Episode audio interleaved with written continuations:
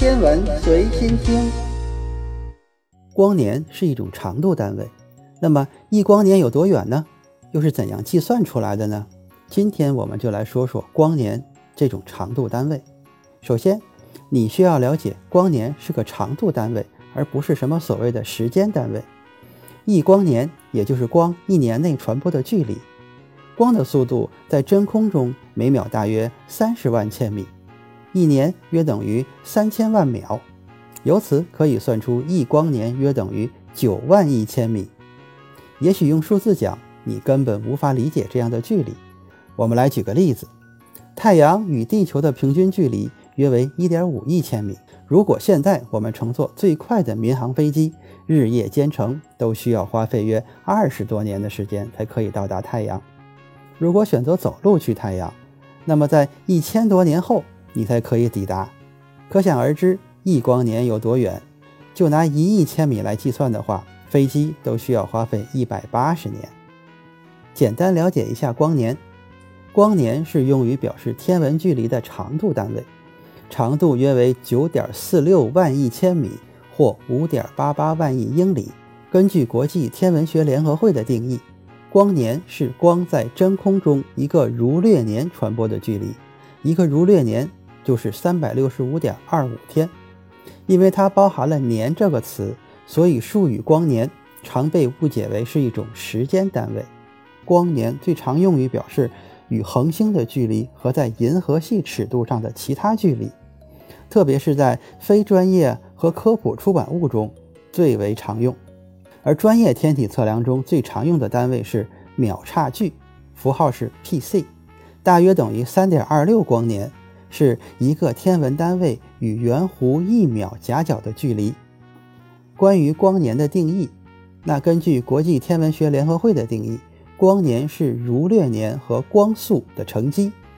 三百六十五点二五天这个数值就是西方社会早期使用儒略历中年的平均长度。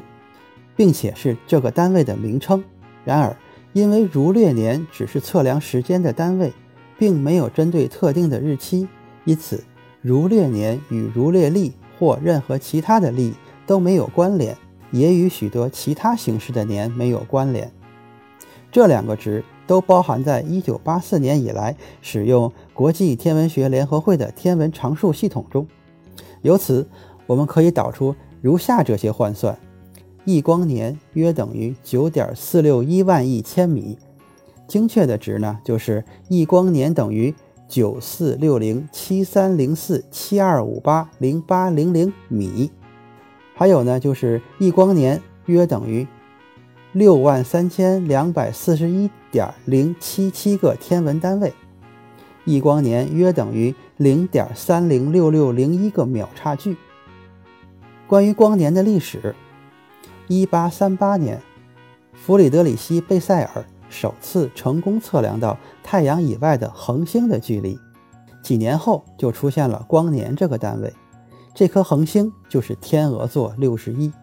它使用了由约瑟夫·冯·夫朗设计的六点二英寸的量日仪。当时表示空间距离的最大单位是天文单位，等于地球轨道的半径。在这些方面。基于天鹅座六十一的零点三一四弧秒视差的三角法计算表明，到恒星的距离为六十六万个天文单位。贝塞尔补充说，光线需要十点三年才能穿过这个距离。光速在一八三八年尚未明确知晓，还没有被认为是自然界中的一个基本常数。光通过以太或太空的传播仍然是神秘的。不过，在1851年，奥托·乌尔在德国流行的天文文章中，出现了“光年”这一天文术语。乌尔通过将其与徒步旅行的时间进行比较，来解释以年结尾的距离单位名称的悖论。当代德国流行天文书也注意到“光年”是一个奇怪的名字。1868年，一本英文期刊将“光年”标记为德国人使用的单位。